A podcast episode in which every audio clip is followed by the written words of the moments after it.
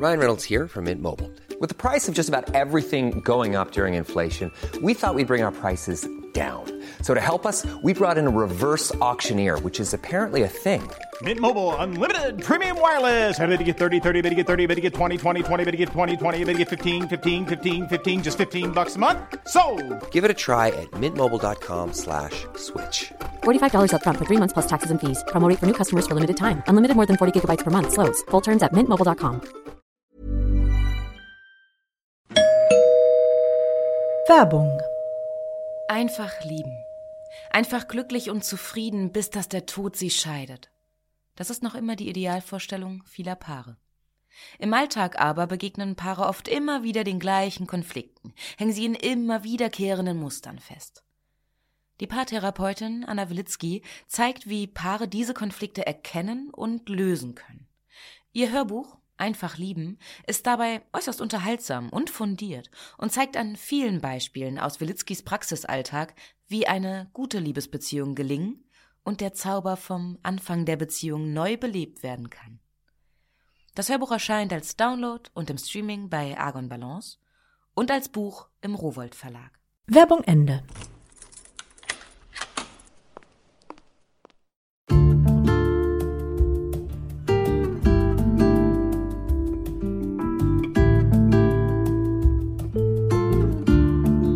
Schön, dass du da bist zur neuen Folge von Einfach ganz Leben, deinem Podcast für bewusstes Leben.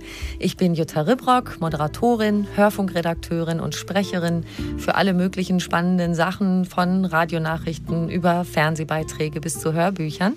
Und in diesem Podcast spreche ich alle zwei Wochen mit außergewöhnlichen Menschen über alles, was das Leben freudvoll, entspannter und auch spannender macht. Und manchmal sprechen wir einfach über spannende Lebensgeschichten. Das ist heute auf jeden Fall so. Heute ist bei mir Tankred Stöbe. Er ist Facharzt für innere Medizin, Intensivmediziner und Notfallmediziner. Und er ist seit mittlerweile 20 Jahren immer wieder unterwegs an den Krisenherden dieser Welt für Ärzte ohne Grenzen. Bis 2015 war er Präsident der deutschen Sektion von Ärzte ohne Grenzen, danach Mitglied im internationalen Vorstand. Und über seine Auslandseinsätze hat Tankred Stöber ein Buch geschrieben mit dem Titel Mut und Menschlichkeit als Arzt weltweit in Grenzsituationen was er erlebt hat, was ihn antreibt, wie sein Leben zwischen all den verschiedenen Welten aussieht.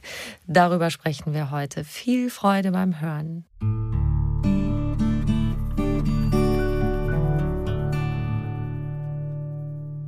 Lieber Herr Stöbe, herzlich willkommen. Ja, hallo Frau Rebrock. Das hat ja schon mal gut angefangen heute zwischen uns. Ich will unseren HörerInnen mal eben unser Setting erklären. Ich bin in München, Sie sind weit weg, wir sind online verbunden. Wo Sie sind, erzählen Sie uns gleich noch. Sie haben Bereitschaftsdienst und just in dem Moment, als ich hier ins Studio kam, hieß es, der Herr Stöber hat gerade angerufen, dass er zu einem Notarzteinsatz gerufen wurde. Jetzt sind Sie Gott sei Dank da und ich hoffe inständig, dass es allen Menschen in Ihrer Umgebung gut geht und Sie in der kommenden Dreiviertelstunde hoffentlich niemand braucht.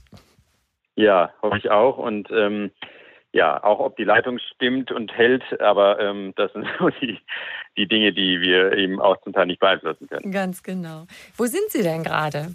Ich bin hier an der polnischen Grenze ähm, als Notarzt. Das ist ja so, die, ähm, äh, das fällt mir mal ein bisschen schwer, über, über Ärztemangel in Deutschland zu sprechen, weil ich ja in der Regel in Gegenden bin, wo ähm, dieser Ärztemangel zwar nicht so benannt wird, aber noch viel eklatanter ist als hier in Deutschland.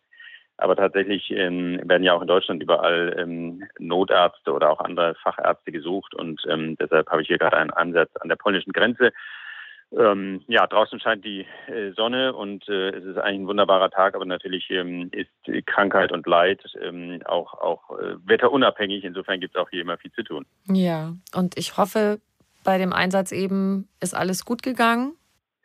Genau, und das ist eben interessant. Es sind oft ähm, gar nicht so jetzt äh, bei Notarzt denkt man dann immer gleich an Wiederbelebung und Intubation und allem, äh, was natürlich auch passiert und wo wir auch fit sind. Aber Oft sind es ja auch soziale Probleme. Also da ist die Frage, wie ähm, kann jetzt ein Mensch, der zu Hause nicht mehr gut ähm, auskommt, besser betreut werden? Wie kann man da vielleicht eine ambulante Pflege einsetzen? Wie kann man die Verknüpfung mit dem Hausarzt verbessern? Also viel so sozialmedizinische Themen. Und weil dann auf der Seite der Patienten oder der Angehörigen so eine große Not empfunden wird, rufen sie die Notfallnummer und dann ja, versuchen wir da eben auch was zu verbessern. Insofern waren das jetzt zwei Einsätze ähm, heute schon, die jetzt eher so sozialmedizinisch waren als jetzt äh, unmittelbar notärztlich. Mhm, verstehe. Ich könnte mir vorstellen, dass das auch bei Ihren Einsätzen bei Ärzte ohne Grenzen auch ganz viel auf dieser menschlichen Ebene auch Bedürfnisse da sind, denen Sie nachkommen, oder? Ja, und da war es jetzt, ich war ja vor einer, bis vor einer Woche noch in der Ukraine und ähm, eines, da hatten wir ein vielfältiges Programm und eines der für mich auch ganz spannenden Themen war dort eben, dass wir äh, Menschen aus Altenheimen ähm, an der Front evakuiert haben in den Westen ähm, des Landes und ähm, sich um diese Menschen zu kümmern, die ja sprichwörtlich keine Stimme haben, weil sie ähm, dement sind, weil sie bettlägerig sind, weil sie oft eine chronisch psychische Erkrankung haben ähm, und die ähm, aber natürlich äh, jedes Leben hat für uns einen gleichen Wert. Aber diese Menschen, die dort ähm, dem Krieg ausgesetzt sind und um die sich eben noch weniger gekümmert wird als jetzt vielleicht um Kriegsversehrte, ähm, und diesen Menschen irgendwo eine, eine humane, eine ähm, gute Übersiedlung in einen sicheren Teil des Landes zu ermöglichen, das war logistisch, aber auch menschlich bis ethisch schwierig, weil manche dieser Menschen wollten dann auch gar nicht evakuiert werden und dann mhm. herauszufinden, wie können wir da eine Lösung finden, ähm, das war ähm, schon auch sehr, sehr ja, herausfordernd. Ja, das ist wahnsinnig traurig, weil so viele Menschen ihr Zuhause verlieren und viele auch nicht nur vorübergehend, die haben Angst, dass sie vielleicht nie wieder zurück können. Ne? Genau. Das ist tatsächlich eine reale Perspektive. Das haben wir auch gar nicht versprochen, dass sie zurückkommen.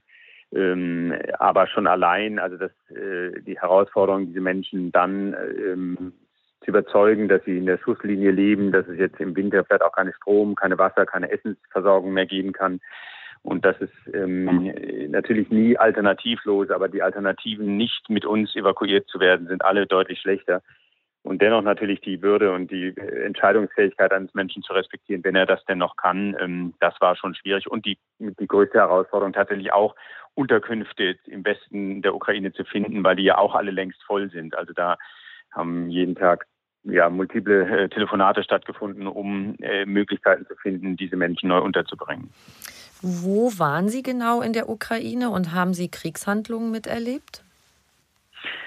Ja, ich war ähm, in, vor allem in drei Städten, in äh, Kiew, der Hauptstadt, äh, dann Vinizia, das liegt so zwischen Kiew und der äh, Moldasi moldasischen Grenze und dann äh, im Süden in Odessa und Mykolaiv. Und in Mykolaiv tatsächlich, das ist äh, direkte Frontlinie, da war das Kriegsgeschehen auch äh, sichtbar, hörbar. Tag und Nacht, äh, zumindest in der Ferne, ähm, grollten da die, ähm, die Bomben. Ähm, die Stadt ist auch zur Hälfte entvölkert. Ähm, Schulen, Universitäten, äh, Krankenhäuser sind bombardiert worden. Ähm, die Hälfte der Bevölkerung, aber auch die Hälfte der Geschäfte ist geschlossen. Und äh, es sind auch nur noch alte Menschen in der Stadt zu sehen, die eben da bleiben wollen. Also jüngere Familien, Kinder sind praktisch aus dem Stadtbild verschwunden. Das war schon sehr eindrucksvoll und ähm, äh, ja, da ist natürlich die Not am größten. Ja.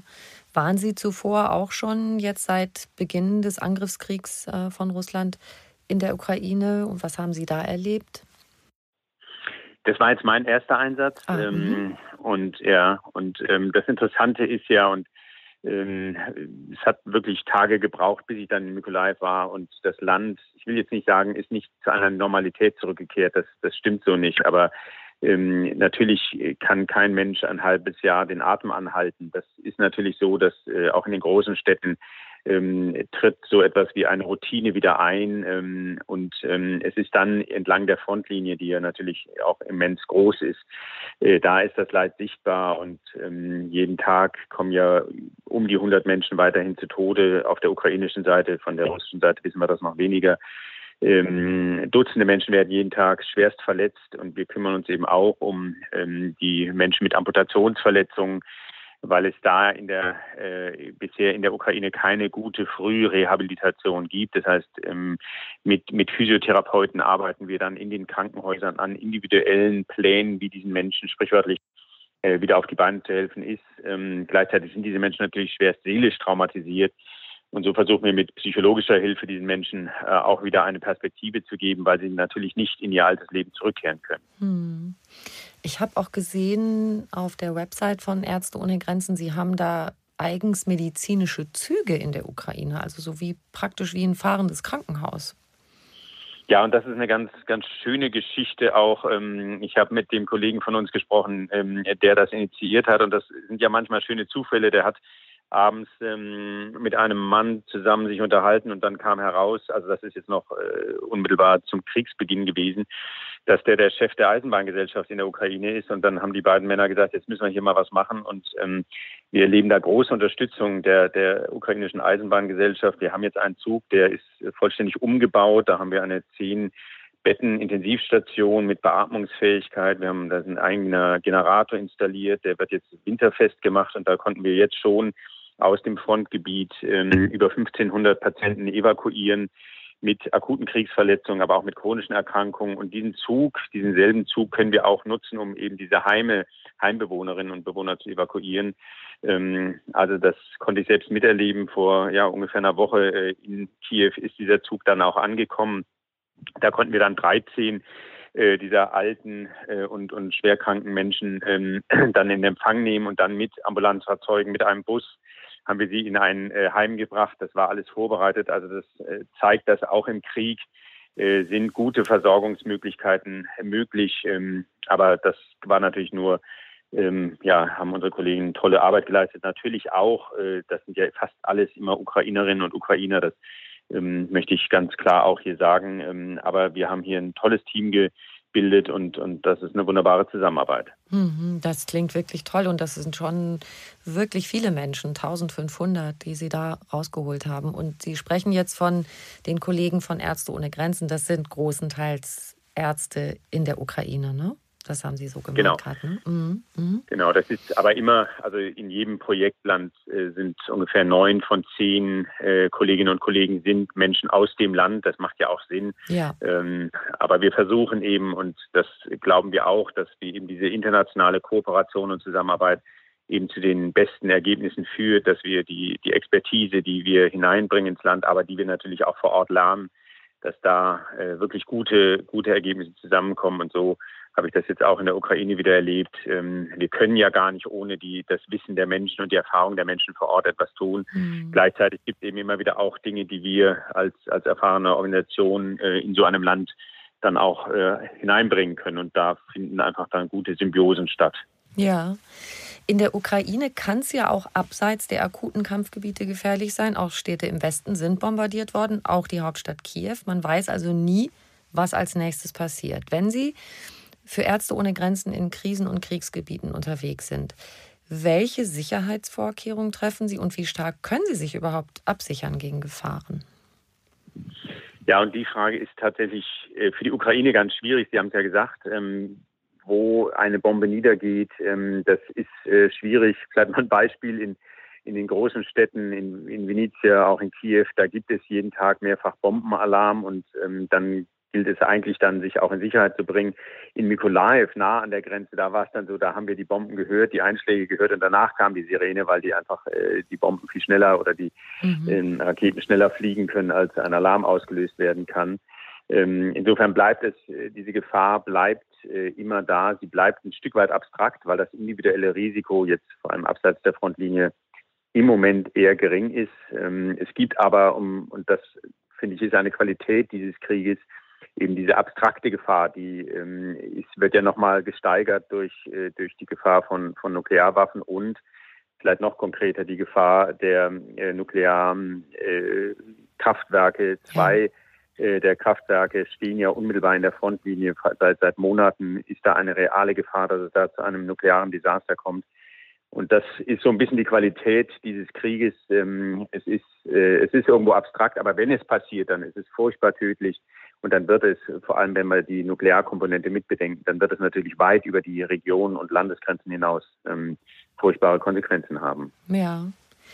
Sie sprechen darüber gerade sehr sachlich und gelassen. Wie hat sich das angefühlt für Sie persönlich in dem Moment, als Sie das Schießen gehört haben? Es fing schon in Moldawien an. Es gibt ja keine Flugverbindungen in die Ukraine. Das heißt, wir reisen aus den Nachbarländern mit dem Auto, mit dem Zug ins Land. Und als ich in Moldawien ankam, in äh, Chisinau, der Hauptstadt, war das erste, was ich gebeten wurde, tatsächlich ein, ein Training zu machen über chemische ähm, und Nuklearwaffen. Das gab es so noch nicht in der 50-jährigen Geschichte von Ärzte ohne Grenzen mm. in einem Online-Modul. Und dann hat auch jeder von uns einen extra Rucksack bekommen, wo eben entsprechende Schutzmaterialien drin sind, also Gasmasken, Schutzanzüge, Handschuhe, ähm, auch, auch Notfallmedikamente, die man sich dann in den, in den Muskel schießen kann. Also das ist schon eine neue Dimension, ähm, die ähm, hoffentlich abstrakt bleibt, aber ähm, ja, wenn es dann passiert, ähm, hoffen, kann man nur hoffen, weit genug davon weg zu sein. Ähm, und da ist es tatsächlich manchmal hilfreich, klar, sich vorzubereiten, das Richtige parat haben, aber natürlich äh, die Hoffnung immer auch haben, dass es eben nicht passiert, weil ähm, und manche dieser Altenheime zum Beispiel sind eben auch unmittelbar in der Front ähm, da äh, und in, in unmittelbarer Nähe der Kernkraftwerke. Also da äh, ist es auch manchmal gut, sich das so genau vorzustellen, weil sonst lähmt es natürlich auch die Arbeit. Das ist quasi doppelt gefährlich da, ne? Ja. Haben Sie denn schon in, Sie machen 20 Jahre, waren Sie in den verschiedensten Ländern, aber wirklich schon mal so eine Angst mit richtig wildem Herzklopfen und so erlebt? Also in dieser in dieser komplexen Gefahr mit einem mit einem äh, mit einem ballistischen Krieg, mit einem äh, Artilleriekrieg plus dieser Nuklearkomponente, das ist tatsächlich neu in der Ukraine. Das gab es, glaube ich, jetzt auch in den letzten Jahrzehnten gar nicht mehr. Ähm, was aber sehr viel elementarer, was ich erlebt habe, zum Beispiel in Syrien, wo wir dann tatsächlich äh, sehr nah bombardiert wurden. Da waren die nächsten Einschlüsse 50 Meter von unserem Haus. Wow. Also den Krieg habe ich schon näher auch erlebt und dann auch äh, gefährlicher und auch, auch beängstigender. Ähm, und das ist eben ein bisschen ein Unterschied zu den früheren Erlebnissen. Da waren die, die, die Kriegslinien, die Frontlinien waren leichter ähm, nachvollziehbar. Da wussten wir, wo zum Beispiel die, die Panzer stehen oder wo die Rebellen ähm, äh, kämpfen. Und diese Abstraktion, die wir jetzt erleben in der Ukraine, das ist eben eine neue Dimension. Ähm, aber ich ja, ähm, habe mich jetzt diesbezüglich in der Ukraine nicht so ganz unsicher gefühlt. Ähm, aber ähm, ich wusste immer, das ist eine, ist eine theoretische Sicherheit, die ich da, äh, die ich da spüre. Mhm. Mhm. Und in Syrien, wo die Einschläge so nah waren? Ähm, ja, da war es ähm, so, jetzt hören wir gerade leider einen Alarm. Ähm, okay. Jetzt müssen wir auch eine kurze Pause machen, das tut ja. mir sehr leid. Ähm, ich würde es so machen, ich fahr, muss da jetzt hin und würde mich melden, sobald ich, äh, sobald die Gefahr vorbei ist. Ja. Nein, sobald der Einsatz, ähm, äh, dann telefonieren wir wieder und gucken, ob es für Sie geht. Sollen wir es so machen? Okay. Haben Sie eine ja. Ahnung, wie lange Sie weg sind? Also ideal, ähm, wahrscheinlich nicht unter einer halben Stunde, idealerweise, also ja, so eine halbe Stunde, Stunde ähm, muss man leider rechnen. Ähm, ja, ich kann es leider aber nicht versprechen, weil okay. ich immer nicht weiß, wie, wie komplex es ist. Sonst machen Sie es doch so, schicken Sie mir doch eine, ähm, sonst eine kurze Textnachricht an, an meine Nummer und dann kann ich Ihnen, sobald ich da was weiß, schon mal eine Textnachricht zurückschicken, bevor ich wieder hier bin. Sollen wir so Super, machen? sehr gut. Ja, tut mir sehr leid. Hallo, wir sind wieder da. Und es ist nicht nur eine halbe Stunde oder Stunde vergangen, sondern ein ganzer Tag. Wir sind gestern gar nicht mehr zusammengekommen und haben uns heute neu verabredet. Hallo, Herr Stöbe, schön, dass Sie wieder da sind. Und jetzt sind Sie nicht mehr in der Nähe der polnischen Grenze, sondern in Berlin. Wir haben einen super Sound, eine tolle Leitung zwischen München und Berlin. Ja, hallo Frau Rehbock und äh, Entschuldigung, aber es war wirklich wie das äh, direkte Leben. Und ich freue mich, dass das heute in so einer guten Qualität weitergehen kann. Was ist denn passiert gestern? Sie, ich habe noch eineinhalb Stunden auf Sie gewartet und dann haben wir beschlossen, wir verschieben es. Was war los? Ja, und das ist genau das Wesen der Rettungsmedizin, dass es äh, einen ganzen Tag oder auch zumindest mal äh, Minuten und Stunden ruhig sein kann und dann äh, kommt eins aufs andere. Ähm, ja, wir waren im, äh, Aus, äh, im, im, Aufnahmezentrum in der Gegend und dort war äh, eine, eine junge ähm, Jordanierin, ähm, die äh, ja hochschwanger war, schon ähm, eigentlich über den Termin jetzt mit ihrem dritten Kind und dann war noch die Schwierigkeit, sie hatte schon Wehen, auch relativ hochfrequent die, die Wehen. Und ähm, das nächste Krankenhaus war aber nicht aufnahmebereit und dann mussten wir ins übernächste fahren. Und dann ist das immer so ein bisschen, dass ich die, die Daumen drücke und hoffe, das Kind äh, kommt nicht vor dem Krankenhaus. Und so war es dann auch. Ähm, wir haben das Krankenhaus gut erreicht und da konnte sie dann das Kind äh, zur Welt bringen. Sie war erst am Tag vorher in Deutschland einge, äh, eingekommen mit ihrer Familie. Und das zeigt oft äh, diese Dramatik dieser Schicksale, dass ähm, wir uns das ja gar nicht vorstellen können, wenn wir hier äh, in der Regel ein, ein Kind erwarten in den Familien, dann ist das mhm. alles auf, auf Wochen und Monate hin penibelst vorbedacht und geplant. Und hier ist eine Familie in, den, in der Endzeit einer Schwangerschaft äh, in, mit aller Unsicherheit über den Balkan geflohen. Also das sind ähm, Dinge, die mich auch immer wieder emotional irgendwo nahe kommen, wenn ich das dann mhm. sehe. Ein anderes, anderes äh, schönes Beispiel äh, oder ein, ein klassisches Beispiel, wie wir hier ja auch in Deutschland ähm, immer mehr die Welt zu Gast haben. Eine afghanische Familie kam zu mir und der Vater, also es war der, der, der Mann und die Frau und äh, er sprach gut Englisch, weil er für die UN in Afghanistan gearbeitet hat. Und das war auch der Grund, warum sie ausreisen konnten.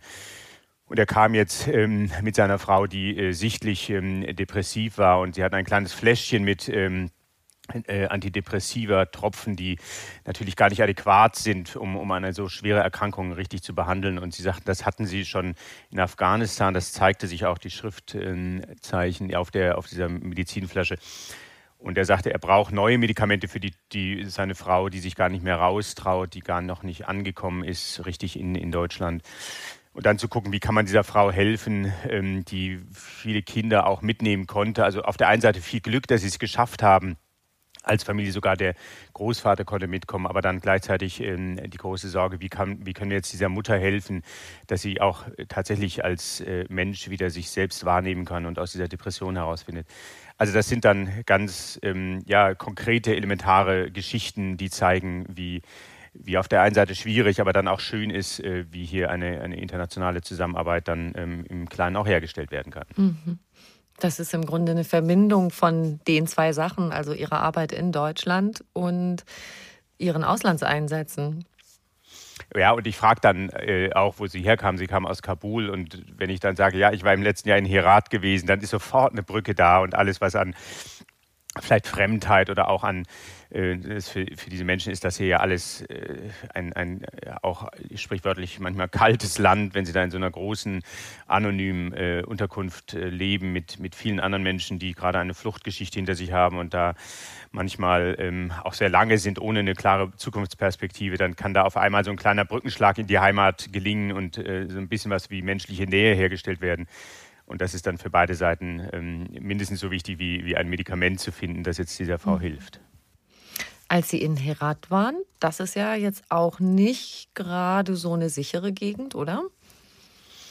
Ja, das war ähm, sehr ähm, kurios im letzten Jahr. Wir waren äh, in Tadschikistan und versuchten in das Land reinzukommen, aber es war ja gerade eben genau vor einem Jahr der Machtwechsel äh, in, in Afghanistan und ähm, der Luftraum war gesperrt. Die Amerikaner sagten, außer den Evakuationsflügen darf jetzt hier keiner starten und landen. Und am 30. August sind die Amerikaner raus mit dem letzten Flieger und wir waren tatsächlich am 31. August der erste, das erste Flugzeug mit Ärzte ohne Grenzen, die ins äh, Land geflogen sind. Das war dann sehr kurios. Wir wow. durften dann äh, zwar landen, aber konnten dann lange nicht wieder starten. Und bis wir dann in Herat waren, das äh, war dann auch eine kleine Odyssee.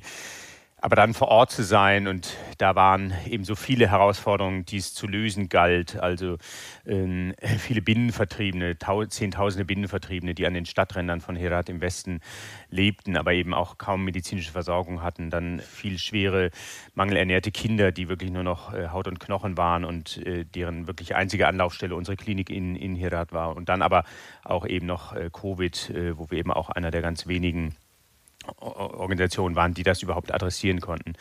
Also es war dringend nötig, da hinzukommen und dann, ähm, ja, mein Visum, was ich in Berlin ausgestellt bekam, war nicht mehr gültig, weil ja der Regierungswechsel stattgefunden hatte und so dann waren tatsächlich, wow.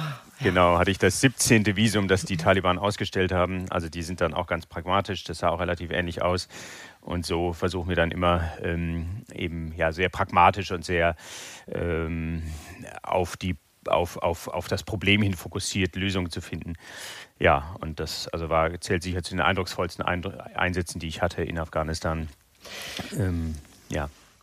Was für Kontakt haben Sie dann? Also wenn ich jetzt mal schnell mir das Hof auf der Landkarte überlege, Herat, ähm, müsste eigentlich auch so eine Gegend sein, wo eher auch so Stammesstrukturen sind, oder? Regionale Machthaber in Anführungszeichen. Wie eng ist da Kontakt? Sind Sie mit Taliban direkt in Kontakt äh, und oder anderen Verantwortlichen in so einer Gegend?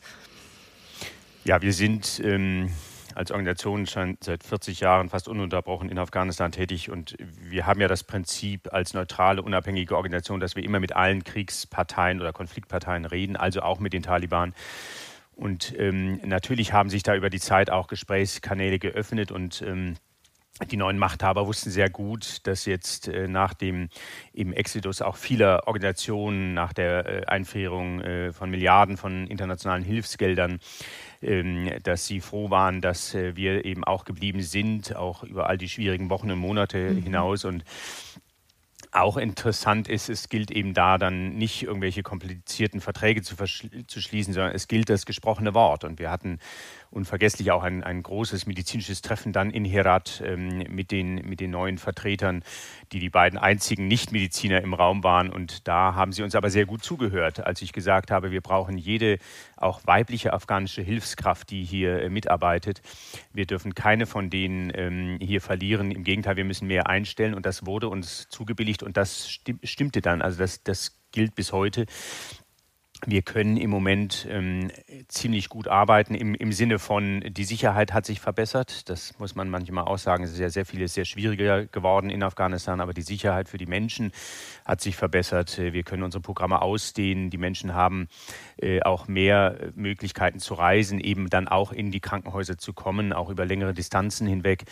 Und ähm, insofern ist vieles sehr schwierig. Die Angst, die Unsicherheit der Menschen ist kolossal. Ähm, aber die medizinische Hilfe, wie wir sie im Land anbieten, ähm, die funktioniert immer, immer noch sehr gut. Im Grunde, weil es da jetzt keine oder weniger Kampfhandlungen gibt, oder? Seit die Machtübernahme stattgefunden hat von den Taliban.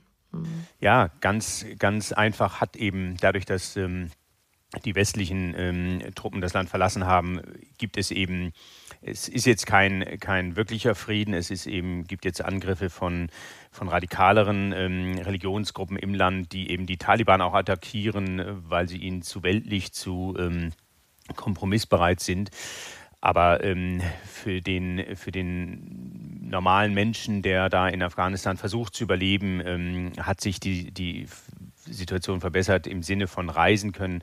Aber natürlich, ähm, die Armut ist noch mal größer geworden, eben durch, den, durch das Einfrieren oder das Wegfallen von so viel internationaler Hilfe. Und was dort eben auch so schwierig erlebbar ist, sind die Klimaveränderungen. Das heißt, viele der Menschen, die jetzt als Binnenvertriebene an den Stadträndern von Herat leben, das sind eben auch Landwirte, die ihre ähm, Höfe verlassen mussten, weil es seit ähm, zwei, drei Jahren praktisch keine Ernten mehr gibt. Die Dürren, die ähm, Regenausfälle sind so eklatant, und insofern ähm, ist es doch äh, wie ein, ein Prisma, ein, ein kleines Spiegelbild der Welt in Afghanistan, wo ähm, Ernährungsunsicherheit, wo ähm, ja, große Armut, wo ein sehr traditionelles ähm, äh, und auch religionsgeprägtes Gesellschaftsbild, all das kommt zusammen. Und das ist äh, sehr schwierig für, die, für den einzelnen Afghanen, für die einzelnen Afghanen und die Familie und vor allem natürlich jetzt auch für die Mädchen, die da heranwachsen, sehr schwierig. Sie haben keine Klarheit, ob sie nochmal zur Schule gehen können, ob sie mal eine Berufsausbildung machen können, je einen eigenen Beruf ergreifen können. Also das sind alles ganz, ganz schwierige, ungeklärte Fragen. Das heißt, in so einem Moment, wo Sie auch, sagen wir mal, so eine Bitte oder eine Anforderung äußern und sagen, wir brauchen hier auch die Frauen als äh, Unterstützung oder als Fachkräfte, dann ja, ist das für die ja nochmal wie so eine Art Lichtblick oder da können Sie noch mal aktiv werden. Wenn Sie wieder weg sind, kann das sein, dass sich für die Frauen dann die Situation auch wieder ändert und sie nicht in solcher Verantwortung sein dürfen mehr. Ja, jetzt haben wir überhaupt gar keine Pläne, das Land zu verlassen. Das ist völlig klar, dass wir in Afghanistan eher mehr als weniger machen äh, als, als Ärzte ohne Grenzen. Und tatsächlich habe ich das sehr klar auch den Taliban-Vertretern gesagt. Ich habe gesagt, ihr, ähm, es geht auch, es geht hier um aller Sicherheit und Gesundheit, auch um eure Gesundheit äh, und die eurer Familien. Dass sie, das wissen sie auch. Das muss ich gar nicht groß erklären. Aber eben ganz klar auch gesagt, wenn wir hier nicht freien Zugang zu allen Patienten bekommen und auch alle äh, Patienten zu uns und wir eben mit allen ähm, auch weiblichen Hilfskräften weiterarbeiten können, dann müssen wir ähm, Konsequenzen ziehen. Das wird sehr gut verstanden. Und insofern haben wir es als medizinische Organisation vielleicht ein bisschen einfacher in Afghanistan als jetzt vielleicht eine ähm, Schule oder ein natürlich Medienbetrieb, wo natürlich nochmal sehr größere, viel größere Beschränkungen ähm, auferlegt werden von den neuen Machthabern. Mhm. Ja, und es ist vielleicht auch so, dass sie einzelne Menschen, denen sie begegnen, manchmal auch überzeugen können, auch wenn die Grundlinie der Taliban eine andere ist, aber dass da eine Einsicht da ist in dem Moment. Ne? Ja, es ist auch da, ähm, wir, wir reden ja von den Taliban immer als, als wie ein fester Block, als wären das alles ähm, irgendwo Marionetten. Das sind ja Menschen, die zum mhm. Teil dann auch sehr pragmatisch und sehr ähm, klar sehen, welche Nöte in diesem Land jetzt sind und, ähm, äh, und eben auch wissen, welche, ähm, welche Hilfe Ärzte ohne Grenzen im Land bereit ist äh, herzustellen. Und da ähm, sind wir ja auch tatsächlich unpolitisch, dass wir sagen, egal wer zu uns kommt, solange er keine Waffe trägt und als ähm, kranker Mensch äh, sichtbar wird, behandeln wir ihn. Ähm, unvergesslich zum Beispiel ähm, das Schicksal eines Jungen, anderthalb Jahre kam er zu uns und war so abgemagert. Er wog dreieinhalb Kilo ähm, mit anderthalb Jahren. Das ist ja ein Geburtsgewicht eigentlich mhm. eines Menschen. Er hatte zehn Tage lang Durchfall und Erbrechen gehabt und war wirklich bis auf die Haut und Knochen herabgemagert. Und so krank auch, dass er gar nicht mehr mimisch oder äh, äh, Kraft genug hatte, selbst zu essen und zu trinken. Das heißt, wir mussten dann eine Magensonde legen, mussten einen äh, Zugang in die Vene legen, um ihn äh, zu ernähren. Und solche dramatischen Bilder, die, ähm, die, die dieses Land prägen. Nicht erst jetzt natürlich seit der Machtübergabe. Das sind ähm, äh, jahrzehntelange Probleme in dem Land, aber sie werden jetzt natürlich noch mal schwieriger, weil die die ganzen Hilfs, fast alle Hilfskanäle einfach gestoppt wurden. Und äh, insofern sind wir froh, dass wir in diesem Land ähm, weiterarbeiten können. Ähm, aber es ist eben auch immer eine Ungewissheit, wie wird die nächste Woche, das nächste Jahr sein. Ähm, und wir sehen jetzt natürlich auch die Auswirkungen des Kriegs in der Ukraine mit den steigenden Lebensmittelpreisen, die in einem Land wo die Menschen die Mehrheit ihres, also das, das, einen, einen viel höheren Prozentsatz, äh, ne, wir geben hier in Deutschland so zwischen 10 und 20 Prozent unseres Budgets für Lebensmittel aus. Das ist in, wie in Afghanistan mehr als die Hälfte. Und wenn diese Preise dann auf das Doppelte steigen, dann äh, wird äh, nachvollziehbar, dass, dass für viele Familien da einfach gar keine Reserven mehr da sind, die, die, die Kinder zu ernähren. Sie haben gerade die Neutralität von Ärzte ohne Grenzen erwähnt und jedem wird geholfen, der nicht mit einer Waffe kommt. Haben Sie jemanden schon mal medizinisch versorgt, von dem Sie wussten, dass er andere umgebracht hat?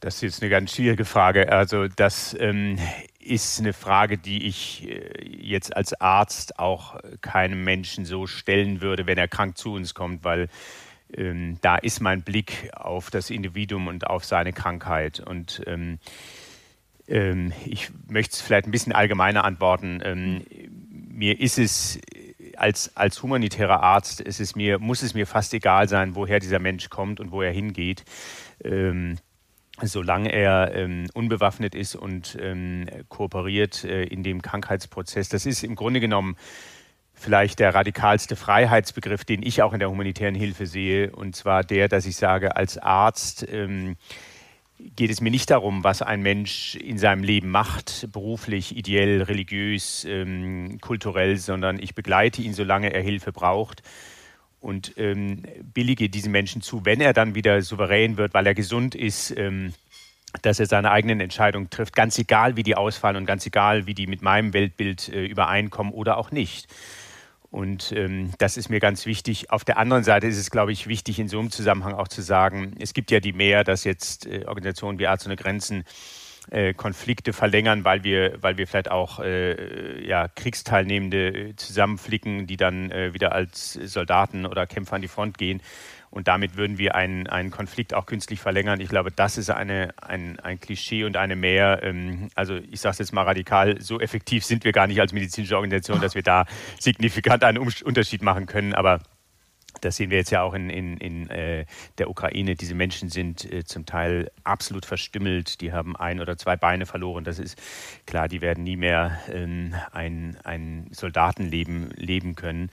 Ähm, also da müssen wir auch, äh, das, da müssen wir auch sehr klar unterscheiden. Und jeder, der krank ist, ähm, der wird von uns behandelt. Und das ist tatsächlich in den Ländern selber manchmal am schwersten klarzumachen. Also das in Syrien klarzumachen oder auch jetzt in, in der Ukraine. Ich habe mit einer ähm, leitenden Ärztin gesprochen in Mykolaiv, die erzählt hat, wie schwierig es war für sie in den Krankenhäusern dann auch russische, also verletzte Russen zu behandeln, ähm, wo sie dann auch Diskussionen hatten im Team, sollen wir die, können wir die überhaupt behandeln? Und meine klare Erwiderung zu sagen, jeder Mensch, der als, als ja, verwundeter, als kranker Mensch zu uns kommt, wird nur noch auch als Mensch wahrgenommen und nicht mehr mit seinem politischen Hintergrund. Ähm, da mussten die erstmal schlucken, da waren die gar nicht so äh, schnell einig, weil sie natürlich äh, in diesem akuten Kriegsfall, wo sich alles, was vorher noch familiäre Verbindung war, jetzt auf einmal in Todfeindschaft mhm. umgewandelt hat, das sind unglaubliche Zerreißproben, die nicht nur durch das Land, nicht nur durch, durch eine Gegend oder eine Familie, sondern oft durch die einzelnen Individuen gehen. Mich macht das fast sprachlos. Das ist wirklich wahnsinnig bedrückend und wahnsinnig traurig. Und es ist ja so, dass auf beiden Seiten auch Menschen kämpfen, die das vielleicht gar nicht wollen. Dass auch viele, so, so wird es zumindest berichtet, auch viele äh, junge russische Soldaten erstmal gar nicht wussten, dass sie in einen Krieg gehen und dass man ihnen vorgegaukelt hat, ist seine Übung und so weiter und so fort. Und dass viele auch versucht haben, dem zu entrinnen, was da kaum möglich ist. Andererseits gab es wahnsinnig viel Grausamkeiten, die ähm, in Butscha zum Beispiel in der Nähe von Kiew, wo man Tote gefunden hat, äh, Menschen, die einfach vom Fahrrad geschossen wurden oder wahllos in Kellern eingesperrt, rausgeholt, erschossen wurden und so weiter. Also das ist ja zum Teil jetzt inzwischen auch belegt durch staatsanwaltliche Untersuchungen, sonst würde ich es hier nicht so sagen. Ich bin auch Journalistin und berichte auch ähm, über die Sachen und deshalb kenne ich da auch durchaus ein paar Fakten. Und wahrscheinlich das, was Sie gerade geschildert haben, das berührt mich gerade total, weil ich glaube, es ist fast die einzige Art, damit umzugehen. Also wenn Sie Verletzte vor sich haben und dann noch immer überlegen müssen, kann ich das jetzt mit meinem Gewissen vereinbaren, weil das ist halt möglich, dass der andere gefoltert hat oder grausam war, dann kommen Sie ja nicht weiter. Ja, Frau Rehbock, das sind genau diese ethischen Grenzfragen, äh, die wir auch immer wieder in den Teams diskutieren müssen, weil das ja auch jeden von uns bewegt. Und es ist für uns da tatsächlich der einzige Weg, da unseren Kriterien als, als ähm, humanitäre Organisation zu folgen. Aber es ist schwierig und dieser Krieg äh, in der Ukraine zeigt uns ja, wie grausam einfach äh, dieses Wesen Krieg ist und ähm, wie da eben alles, was vorherige Vereinbarungen, was äh, humanitäres Völkerrecht angeht, was auch medizinische Konventionen angeht, all das wird eben außer Kraft gesetzt im Krieg. Das ist grausamste Gewalt gegen Zivilisten, gegen Kinder, gegen Frauen. Ähm, gegen unschuldigste Menschen. Und äh, das, das auszuhalten, ist ein wichtiges Element. Ähm, und das eben auch jeden Tag wieder auszuhalten und jeden Morgen aufzustehen und zu sagen, ich tue diese Arbeit, weil ich daran glaube. Und ähm, auch zu wissen, und das ist ein weiteres Element der Frustration, wir werden als humanitäre Organisation keinen Konflikt lösen können. Das wollen wir auch nicht, weil wir das äh, der Politik ähm, äh, überantworten. Aber solange es eben keine politische Lösung gibt in einem Krieg, in einem Konflikt, ähm, gibt es unglaublich viel zu tun, den Menschen zu helfen. Und dieser Fokus, dass ich sage, ähm, ich bin hier nicht als, als politischer Akteur, der hier ähm, äh, diesen Konflikt beenden kann, aber ich bin als, in meinem Fall als Arzt hier, der das Leid der Menschen lindern kann, solange es keine Lösung gibt. Dieses fast schon Mantrum, das sage ich mir immer vor und es hilft mir tatsächlich auch weiterzumachen, ähm, weil, wie Sie sagen, die Dinge, die wir erleben vor Ort, die sind zum Teil so ungeheuerlich, so grausam.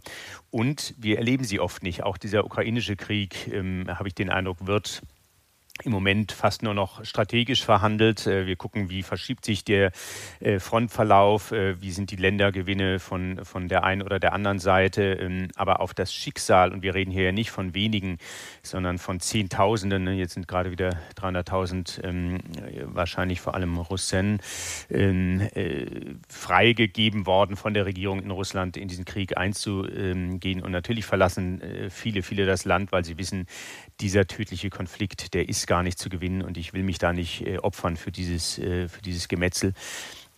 Und genau das ist es ja auch. Mhm. Wie verkraften Sie das? Was ist für Sie ein Ausgleich, der, der Ihnen hilft, das auch psychisch zu verarbeiten? Ja, zum einen ist es für mich ja immer ganz anschaulich, dass ähm, dass in meinem direkten Umfeld die Menschen das ja noch viel stärker äh, ertragen und durchleiden müssen. Ich bin ja immer nur eine begrenzte Zeit vor Ort. Ich habe ähm, meine existenziellen Bedingungen des Überlebens sind in der Regel gesichert. Also ich weiß, wo ich übernachten äh, kann, wo ich was zu essen bekomme, wo ich äh, ähm, mich auch ausruhen kann. Das haben ja viele Menschen in den Kriegs- und Krisengebieten nicht. Die sind ähm, pausenlos über Monate, über Jahre äh, einem Konflikt ausgesetzt. Ähm, also diese, diese direkt, dieser direkte Vergleich, den ich ja gar nicht theoretisch anstellen muss, sondern der sich jeden Tag anschaulich ergibt, der hilft vieles äh, zu relativieren. Und dann ist es schon auch mein Interesse an den Konflikten. Also jetzt auch, das war für die Ukraine, ich habe ihn ja ein halbes Jahr lang beobachtet und zwar jeden Tag äh, diesen, diesen Krieg und mich gefragt, wie wird er denn sein? Und dann zu gucken, was sind das für eigene Bilder, die ich habe, wenn ich, wenn ich in die Ukraine gehe und was sind sie dann vor Ort und das abzugleichen und zu verstehen, besser zu verstehen, was sind die wirklichen Hintergründe dieses Krieges.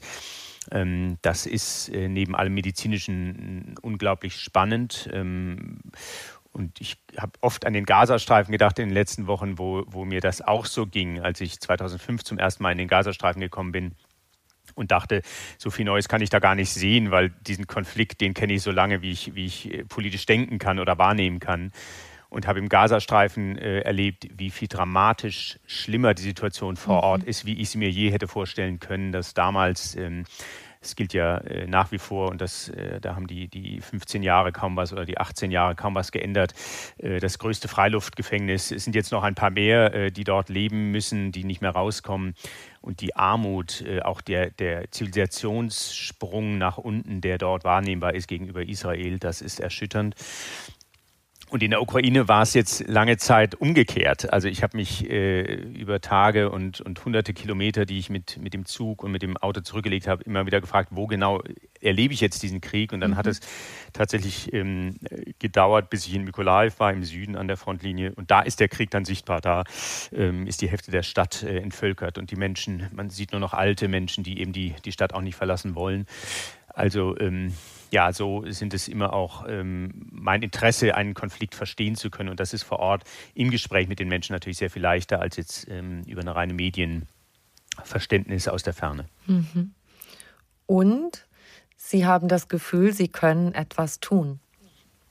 Genau, das, äh, vielen Dank, das Stichwort, äh, das ist vielleicht das Allerwichtigste, was ja. Sie sagen, weil, ähm, und das ist auch was, ich will jetzt schon fast sagen, was, was selbsttherapeutisches, also in dem Moment, wo ich ja nicht mehr gebannt vor dem Fernseher oder schockiert oder hilflos vor, den, vor dem Medienkanal ähm, sitze und nichts tun kann, bin ich natürlich als handelnder Arzt, kann ich etwas tun und das ist immer ein, ein Tropfen natürlich auf einen heißen Stein, aber äh, das jeden Tag zu tun, das bringt mich auch aus dieser Ohnmacht heraus. Und ich habe den Eindruck, ich bin hier ähm, ein handelndes Subjekt äh, inmitten einer, einer ganz schwierigen Situation. Aber das hilft natürlich auch sehr, damit umzugehen.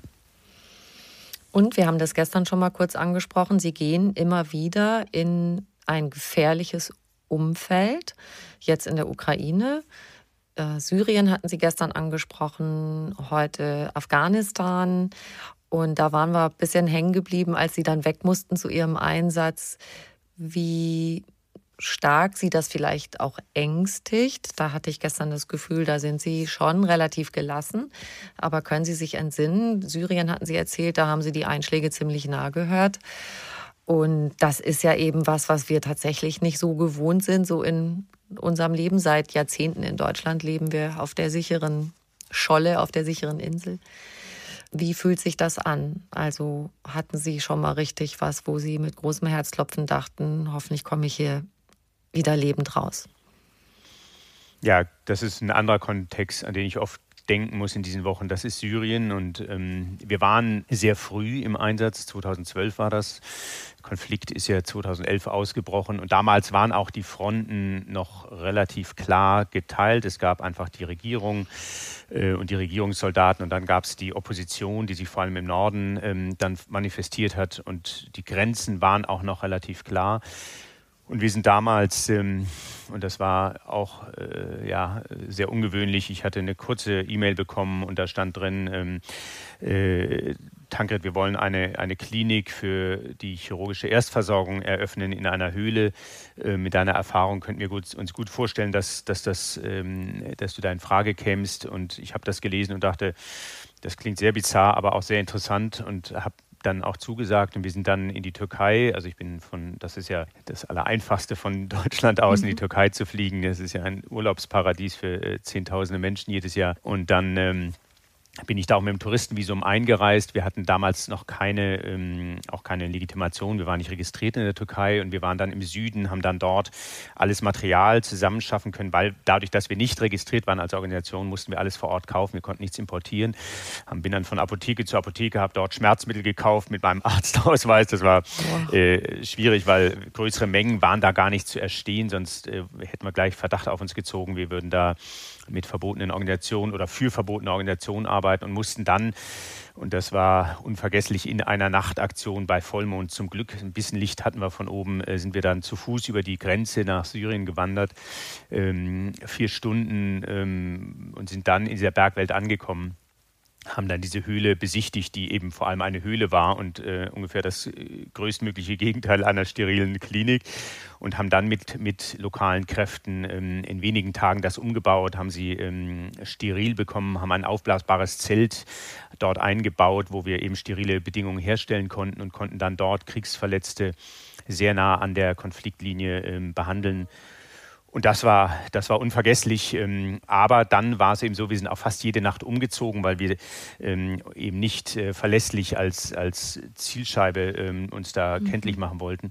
Und dann ist eines Abends, ähm, sind dann tatsächlich auf einmal die Geschosse rechts und links von unserem Haus eingeschlagen. Und wir dachten, jetzt wissen sie, die, wissen die gegnerischen ähm, äh, ja, Truppen, wo wir sind und haben uns erst an die Hauswand äh, geworfen, sind dann ins Haus rein. Und da hatten wir alle unglaubliche Angst, ähm, weil wir wussten, jetzt geht es hier um Leben und Tod und das ist dann, glaube ich, vor allem Glück gewesen, äh, dass uns da nichts wirklich physisch passiert ist. Und dann war es am nächsten Tag, hatten wir uns dann überlegt, wie machen wir jetzt weiter. Und dann war auch klar, wir können hier nicht bleiben. Wir müssen jetzt erstmal hier ähm, evakuiert werden. Aber evakuiert werden hieß in dem Kontext ähm, unsere Sachen packen und nachts zurückwandern. Das war die, die Evakuation. Da kommt kein, genau, da mhm. kommt kein Helikopter, der uns da rauszieht oder ein, ein Schiff, das uns äh, an der Küste abholt. Also da sind wir dann zurückgewandert.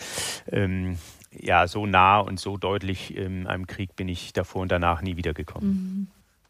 Haben Sie Kollegen oder Kolleginnen verloren? Ja, ähm, es ist ganz selten, aber ich habe zum Beispiel einen, einen norwegischen Arzt, mit dem ich äh, ganz am Anfang 2002 in Bonn gibt es so äh, Willkommenstage, wo alle neuen Mitarbeitenden die äh, mit Ärzte ohne Grenzen arbeiten, zusammenkommen, um äh, auf ein paar Sachen sich zu verständigen. Ähm, und ähm, das war ein Arzt, äh, den ich vorher nicht kannte. Wir alle, wir kommen da alle als, als Neulinge und einander Fremde hin und ähm, hatten dann aber sofort einen, einen Draht zueinander, waren dann ähm, da in einem kleinen See auch in Bonn baden. Wir hatten beide keine Badesachen, deshalb sind wir in unserer Unterwäsche dann. Da gibt es auch Fotos, die ich davon habe. Und dann ein paar Jahre später zu sehen, ähm, als ich den Namen gehört habe bei den fünf erschossenen afghanischen Kollegen, ähm, war es mir gar nicht klar. Aber als ich dann das Bild gesehen habe von dem norwegischen Arzt und dann gesehen habe, ja, den, den kennst du, dann war auf einmal äh, das Gefühl eben auch da und, die, und der Schmerz und die Ohnmacht zu wissen, ja, wir, wir sind gemeinsam in diese Reise humanitäre Hilfe gestartet und für einen ist sie da so brutal und abrupt zu Ende mhm. gegangen.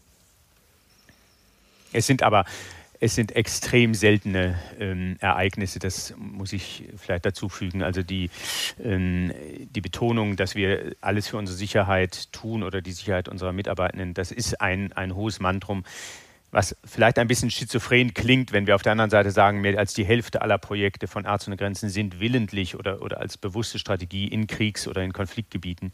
Und dann zu sagen, wir machen alles Mögliche für unsere äh, Mitarbeitenden, das mag komisch klingen, aber genau das ist auch eine der, der Zerreißproben, die wir jeden Tag äh, versuchen zu meistern. Wie können wir uns das vorstellen, diese Sicherheitsvorkehrungen? Also was checken Sie so ab, dass Sie sagen, okay, die und die und die Bedingungen müssen erfüllt sein? Und gibt es irgendwelche No-Gos, wo man sagt, dann, wenn es so ist, können wir nicht dahin gehen. Ja. Ja, Frau Bock, darüber könnten wir jetzt, glaube ich, einen eigenen Podcast machen, weil das sind ganz spannende Fragen, ähm, die ich auch, also ganz konkret, um es mal, um's mal äh, schnell möglichst auf den Punkt zu bringen, mhm. ähm, es gibt so, was wir schon mit den Taliban besprochen haben, wir reden mit jeder Konfliktpartei, weil wir sagen, jeder soll und muss verstehen, was wir machen und soll auch erkennen, dass wir im Grunde genommen als neutraler Akteur keine, keinen Feind haben. Wir behandeln jeden, wir, wir, wir schlagen uns auf keine Seite eines Konfliktes. Und das immer wieder klar zu machen, äh, ist schon eine Herausforderung, weil zum Beispiel in Syrien, da haben natürlich die Kommandeure ähm, fast jede Nacht gewechselt und dann immer wieder klarzustellen, die, die haben alle verstanden, was wir da machen. Mhm. Ähm, dann natürlich auch zu gucken, können wir dort arbeiten? Also haben wir dort ein Grundverständnis dieser Kriegs- oder Konfliktparteien? Ähm, die uns ja nie garantieren können, dass sie uns in Ruhe lassen, aber die zumindest sagen können, okay, wir wollen euch hier, wir sehen, da eure Arbeit ist wichtig und wir werden versuchen, die, ähm, die euch, auch in Ruhe zu lassen und euch nicht äh, zu, zu torpedieren oder zu beschießen. Das war dann zum Beispiel zwischen ähm, etwas später in Syrien, als dann der sogenannte Islamische Staat dort das Sagen hatte, war das so schwierig, dass wir gesagt haben, hier haben wir es mit einer ähm, Konfliktpartei zu tun, mit der wir nicht reden können, die, nichts, die nicht mit sich verhandeln lässt. Und da mussten wir uns dann tatsächlich zurückziehen. Also wenn wir merken, die Sicherheit ähm, unserer Kolleginnen und Kollegen ist durch nichts hier ähm, herzustellen, weil kein Respekt gegenüber den humanitären Prinzipien herrscht, dann könnten wir dort nicht hin, wenn wir sehen, dass äh, äh, vielleicht auch ähm, der Rahmen oder der, der, der humanitäre Raum, wie wir ihn nennen, immer enger wird, weil ähm, immer mehr Akteure da sind, die sich äh, überhaupt nicht kümmern um die Zivilbevölkerung oder um die Sicherheit der Verletzten. Das wäre auch ein weiterer Grund. Ähm, also da sind schon die Sicherheitsfragen ganz weit oben. Ähm, und ähm, ja, äh, die beste Visitenkarte, das sage ich immer wieder, die besten, beste Visitenkarte, die wir abgeben können, ist gute medizinische Arbeit, von der dann alle in dieser Gegend profitieren. Ähm, weil medizinische Hilfe, das, das finde ich, ist eben ein, ein so wichtiges, neutrales Gut, das sollte gar nicht verhandelt werden müssen. Ähm, aber wenn wir merken, das geht nicht, das ist nicht herstellbar, dann äh, können wir auch in einer Gegend nicht arbeiten. Mhm. Manchmal stolpert man ja auch in Situationen, die man sich vorher nicht so vorstellt. Ich denke jetzt an eine Sache aus Ihrem Buch, wie Sie, das war noch relativ am Anfang von Ihrer Zeit bei Ärzte ohne Grenzen, glaube ich, in Nepal, wo Sie mit Kolleginnen äh, eine Wanderung gemacht haben und plötzlich standen Sie vor maoistischen Rebellen. Hoch. Ja, da, also da muss ich tatsächlich schmunzeln, wenn ich, wenn ich daran zurückdenke. Das war mein zweiter Einsatz. Insofern war ich ähm, auch noch ein äh, Greenhorn, vielleicht nicht mehr, aber äh, eher ein, ein dunkelgrün bis, bis Yellowhorn. Ähm, und wir waren, das war, wir hatten einen Tag frei in der Woche und das war das Nepal, gerade in den höher gelegenen Gebieten, ist ja wunderschön. Wir haben ja die 8000er gesehen. Also das ist ja, da sind ja äh, nicht umsonst pilgern da äh, tausende Bergsteiger jedes mhm. Jahr hin, um diese faszinierende Natur zu sehen. Und mein Wunsch war es eben tatsächlich mal von dem Berg in den, ins Tal äh, abzuwandern, weil da so ein smaragdgrüner Fluss entlang floss. Und es war eine so ja, bildschöne Gegend. Und dann haben wir aber unserem, unserem äh, Mitarbeiter, der, der das gut kannte, haben wir klar gesagt, wir wollen natürlich die Natur sehen, wir wollen aber natürlich auch sicher sein, wir wollen keine Maoisten treffen. und äh, also das war vorher klar verabredet. Und jetzt sind wir dann über so eine Brücke gekommen und da äh, ja, leuchtete, da, da schwenkt uns schon so eine kleine ähm, Hammer- und Sichelfahne entgegen der Maoisten. Und dann äh, empfing uns da auch ein, ein Rebell auf seinem Lager mit, mit Handgranaten und Kalaschnikow. Und das war äh, sofort klar, hier ist ein Problem und wir sind hier eben nicht mehr ähm, ja, entweder humanitäre Helfer oder äh, eine, eine, ein Sonntagsausflug, ähm, sondern wir sind jetzt seine Geiseln. Und er fragte, äh, also auch skurril, weil das war in einer so derartig ver verlassenen Gegend. Der fragte dann zufälligerweise mich, wie ich das denn sehe, wie in Deutschland dieser Kampf gesehen wird und was wir dann, dann wird es sehr interessant, was wir denn persönlich beitragen könnten zu seinem Kampf. Also er würde Bargeld, Kameras, alles nehmen. Und normalerweise, also das war ein riskanter Akt, normalerweise geben wir dann alles, was wir haben an Wertsachen und Hauptsache kommen da raus. Und ähm, ich hatte aber irgendwo den Impuls äh, zu sagen, nein, wir sind eine humanitäre Organisation, wir sind keine Bank, ähm, wir geben Medikamente ab und, und medizinische Hilfe. Und das war sehr riskant. Ähm, und dann sagte er, oh, äh, ich habe Zahnschmerzen und machte seinen Mund auf und zeigte mir seinen Zahn, wo er Schmerzen hatte. Und ich guckte mir den an und das sah wunderbar aus, sein Gebiss. Und ähm, er fragte, ob ich den ziehen kann. Und dann sagte ich, naja, äh, also ich habe jetzt hier nicht die, äh, die, die Gerätschaften da, um das zu machen. Ähm, und ich hatte aber, und das war wirklich ein Glück, ähm, ich hatte zwei Päckchen Schmerztabletten, mhm. also ähm, äh, Paracetamol und Aspirin. Und die habe ich ihm gegeben und habe gesagt, nimm die. Und wenn es nicht besser wird, dann ähm, kommst du hoch in die Klinik und dann versorgen wir deinen Zahn da. Und das Spannende war mit diesem Moment, was ja nicht vorhersehbar war, aber da hat sich dann auf einmal die Macht umgekehrt. Da war ich dann mhm. eben, waren wir nicht mehr die Geiseln, sondern ich war der Arzt und er war der Patient. Und das hat uns tatsächlich in, dieser, in, dieser, in diesem Moment gerettet. Ähm, aber das, ähm, ja, das darf ich auch nur in diesem Erfolgsfall so verkünden. Eigentlich ist die klare Devise, äh, alles geben, was wir haben und ähm, möglichst schnell dann aus so einem Konflikt herauszukommen. Und das haben Sie in anderer Situation auch schon mal machen müssen? Alles Mögliche hergeben? Also wir, ähm, ich muss jetzt gerade mal nachdenken, also die anderen Gefahrensituationen, die ich hatte, da waren es dann eher ähm, Situationen, also zum Beispiel auch nochmal in den Gazastreifen zurück. Das war 2005, als wir dort, ähm, als damals, das war ein, ein, ein sehr geschichtsintensiver Moment, als die israelischen Siedler den Gazastreifen verlassen haben. Ähm, aber in dieser Aktion, die, die sehr schnell ver verlief, ähm, mussten sich die Palästinenser in, in Gaza entscheiden, an den Streifen, wo dann die Menschen rauszogen, entweder bleiben sie in ihren Häusern und kommen nicht raus oder sie verlassen die Häuser, würden dann aber diese Häuser auch preisgeben äh, für die Besatzer. Und ähm, wir haben dann einige dieser Häuser besucht, wo wir wussten, da leben chronisch Kranke und ähm, in, kommen dann hin zu diesem, diesem, einen Haus oder in die Nähe und da stand, hatte sich dann eben ein israelischer Panzer positioniert und wir hatten dann unsere medizinischen Koffer und eine weiße Flagge und laufen auf dieses Haus zu und dann schmiss dieser Tanker äh, sein, sein Motor an und folgte uns mit seinem Kanonenrohr. Und da habe ich, äh, das war so ein weiterer Moment, wo ich dachte, an, an welch seidenem Faden hängt unser Leben, weil natürlich äh, gibt es da keine Sicherheit, dass uns da nichts passiert. Und ähm, auch da hatten wir einfach riesiges Glück, ähm, dass sie uns da nur ja, mit hoher ähm, Sicherheit verfolgt haben und dann auch wieder gehen ließen. Aber das ja, sind so Momente, die, die sich auch oft nicht planen oder auch vermeiden lassen. Und da muss man dann einfach hoffen, dass es gut ausgeht. Also Sie gehen immer wieder mitten rein. Was sagen Ihre Freunde? Was sagt Ihre Familie?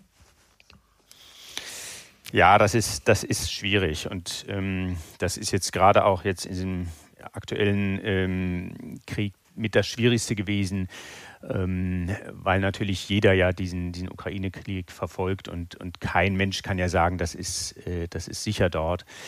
Also das war diesen Sommer tatsächlich mit das Schwierigste, die, die äh, Familie und Freunde zu ähm, nicht zu überzeugen. Das versuche ich gar nicht, aber vielleicht äh, immer wieder auch ähm, die Dinge so zu besprechen, dass wir, dass ich dann auch sage, wir wissen ja aus, aus fünf Jahrzehnten Organisationsgeschichte, was sind die Hauptgefahren und das ist ganz banal. Die Hauptgefahren für die Gesundheit ähm, unserer Mitarbeitenden ist der Straßenverkehr. Also ähm, wenn ich in, im Jemen unterwegs bin und da sind, äh, sitzen elfjährige Jungs am Steuer mit acht anderen Leuten im Auto, was als Auto kaum noch erkennbar ist, wo es natürlich keinerlei TÜV oder keinerlei Sicherheitsgurte oder irgendetwas gibt, ähm, wo es auch keine Straßenverkehrsregeln mehr gibt. Ähm, da ist tatsächlich das Unterwegssein mit das Gefährlichste. Mit das nächstgefährliche ist, dass ähm, tatsächlich schwere Krankheiten, oft tropische Erkrankungen dann auch ähm, auf Mitarbeitende treffen oder auch, dass wir eben gezielt ähm, angegriffen werden in einem Kontext, weil wir als, ähm, ja, als, als Feind wahrgenommen werden oder als solcher interpretiert werden. Und diese ganzen Gefahren, die gibt es für uns in der Ukraine gar nicht. Also der Verkehr ist äh, ungefähr so sicher wie in Europa und mhm. auch äh, werden wir dort nicht konkret angegriffen. Ähm, und ähm, ja, insofern versuche ich das dann zu besprechen, aber das sind, das sind Rationalisierungsversuche. Ähm, das geht auch nur zu einem gewissen Teil und dann ähm, hilft es von vor Ort viel zu berichten, täglich im Austausch zu bleiben mit, mit, mit der Familie und zu sagen, so und so geht es mir. Ähm, aber das ist, das, ist, das ist wirklich schwierig. Mhm. Das gehört dazu, wenn man mit Tankred Stöbe lebt. ja. Weil sie sind ja ähm, durchdrungen von Überzeugung, was ich so spüre. Und ja, das muss man tatsächlich wirklich richtig wollen und sie gehen immer wieder. Also da muss sie ja was antreiben.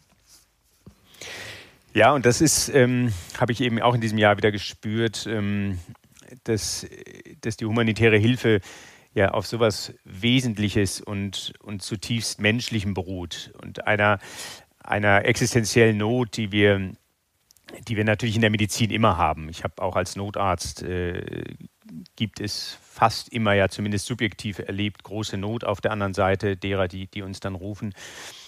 Aber ähm, auch wenn ich das mal so sagen darf, in, in, in hier in Berlin ähm, hat sich das Rettungswesen schon auch ähm, über die Jahre ein bisschen aufgeblasen. Da werden viele Alarme dann auch weitergegeben. Also ich äh, tue überhaupt gar keinen ähm, äh, ja, irgendwo ankreiden, dass er, dass er die, die Notfallnummer ruft. Aber äh, die, in der Leitstelle wurden die Bedingungen so verschwierig, dass die dann für jeden wirklich äh, auch, auch Bagatelle äh, schicken sie dann auch den Notarzt. Mhm. Äh, das ist ein großes Problem. Ähm, das wird jetzt auch angegangen, weil es dann auch jetzt so groß wurde, dass es auch der Öffentlichkeit nicht mehr verborgen blieb. Insofern äh, erzähle ich hier keine Geheimnisse. Und da, ähm, das ist schon schwierig für mich zu erleben, wie wir hier ähm, äh, oft uns wirklich wegbewegen von einer guten, ähm, rationalen Medizin. Und das erlebe ich natürlich in der humanitären Hilfe. Das sind, da können wir auch gar nicht anders, als nur die größten medizinischen Nöte zu adressieren. Mhm. Und insofern komme ich in jedem Einsatz dann auch wieder sehr stark ähm, zu den ja, ärztlichen Wurzeln zurück. Und das heißt eben äh, in einer großen Notlage kommt ein Mensch oder ich komme zu einem Menschen, der dringend Hilfe braucht und wir sind eben für diesen, für diesen Geheimpakt oder auch nicht Geheimpakt verabredet, ja, dass dieser Mensch braucht Hilfe, ich kann ähm, diese Hilfe geben und dann ähm, kann da was Gutes entstehen und was sehr, sehr, sehr Existenzielles entstehen. Und das lädt eben meinen Akku auch wieder auf. Also wenn ich jetzt zurückkomme, und das sind ja erst ein paar Tage her, ähm, bin ich wirklich als Arzt wieder neu motiviert. Das ähm, hat mhm. tatsächlich auch das wirkt über den, über den Zeitraum hinaus ähm, und das hilft mir eben auch hier in Deutschland weiter Arzt sein zu können, ähm, weil ich da immer wieder den Eindruck habe, ich, ich werde, werde ganz, ganz gesund daran erinnert, was für ein toller, schöner Beruf das ist. Ja, und Sie haben das gerade schon angedeutet. Wir haben ja quasi luxuriös eigentlich, was wir von der medizinischen Versorgung hier haben. Sie müssen in anderen Ländern oft unter großen Begrenzungen arbeiten. Das ist das eine, was mich interessieren würde. Nochmal, wie kommen Sie mit dieser Begrenzung zurecht, dass Sie sagen, ach, wenn ich jetzt in einem gut ausgestatteten Krankenhaus wäre, dann könnte ich diesem Menschen vielleicht das Leben retten, aber jetzt nicht. Und das zweite, was würden Sie uns gern zurufen, was wir hier so wertschätzen könnten, sollten, dürften im Vergleich zu dem, was Sie auf der Welt so sehen?